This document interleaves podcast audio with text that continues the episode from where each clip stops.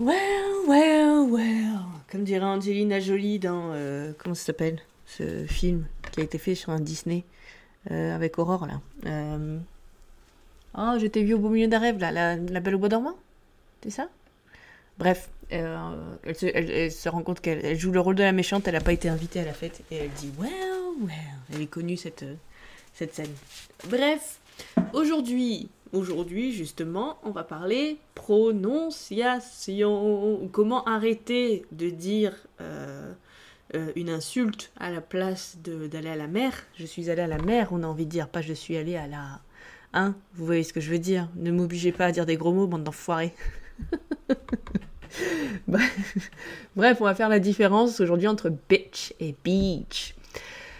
Ce qu'il faut retenir pour faire la différence entre ces deux mots, alors il y en a plein d'autres, hein, des groupes de mots qui existent comme ça, avec un- un- une différence de son i. Ce qu'il faut retenir, ce qu'il faut comprendre avant de pouvoir aborder cette notion-là, c'est la notion de longueur des sons.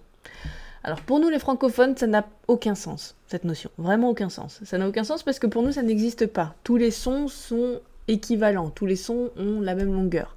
Ça existait, je pense, à une époque, il y a encore certaines variétés de français où, euh, on va laisser traîner certains accents, euh, on va laisser traîner des fins de mots, etc. En français de France, en tout cas, ça n'existe plus. Il y a peut-être certaines variétés, si vous m'écoutez depuis la francophonie, où là, ça va vous sembler un peu plus logique. Mais il y a d'autres variétés du français, notamment celles parlées en France, euh, qui n'ont pas du tout ça, qui n'ont pas du tout cette notion de longueur des sons. Donc, la notion de longueur des sons, c'est-à-dire que mon son va traîner un peu plus longtemps. Je vais avoir un i court et un i long. Le i court, dans mon exemple, ça va être le i tout court, donc bitch. Mon i long, ça va être mon ea, beach. Petit aparté, le son EA ne se prononce pas toujours I. À faire attention. Voilà. Ça peut parfois être. euh, ça peut parfois se prononcer E, comme dans bear, un ours, B-E-R, bear. Ça peut parfois être ce qu'on appelle une diphtongue, ça on y reviendra un peu plus tard, mais c'est deux sons en un. Donc dans le mot peur, par exemple, fear, fear, c'est pas I comme dans beach, c'est pas du tout la même chose. Aparté terminé, on revient à nos moutons, donc bitch et beach.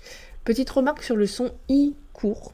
Alors, on dit que c'est un I court parce qu'effectivement, c'est la lettre I qui va amener ce son. En fait, en termes de son, de prononciation, de création du son, on va beaucoup plus, euh, ça va beaucoup plus ressembler à un E français. Je dis bitch, bitch, et pas beach. Le I long va ressembler beaucoup plus à mon I français, beach, alors que mon I court, bitch, va se situer pile poil entre le I et le E. C'est pas tout à fait un I, c'est pas tout à fait un E, c'est pile en plein milieu. Mais si vous allez du côté du E, vous avez plus de chances euh, d'être dans le vrai, si on parle d'un I court, pour le coup. On a exactement la même différence qui existe entre shit et sheet. Shit et sheet. Dans le premier cas, je parle de caca, shit. Dans le deuxième cas, je parle d'un drap, sheet. Donc rien à voir, à moins qu'on parle de shit in your sheets. Mais bon, c'est un petit peu dégueulasse, hein, on est en train de manger. On n'a pas envie d'entendre tout ça. Bref, j'espère que cette notion vous aura un petit peu aidé. Euh, sachez qu'il existe des différences de longueur des sons dans d'autres couples de sons. Si ça vous intéresse, je ferai avec plaisir des épisodes à ce sujet-là. C'est tout pour moi pour aujourd'hui. Ciao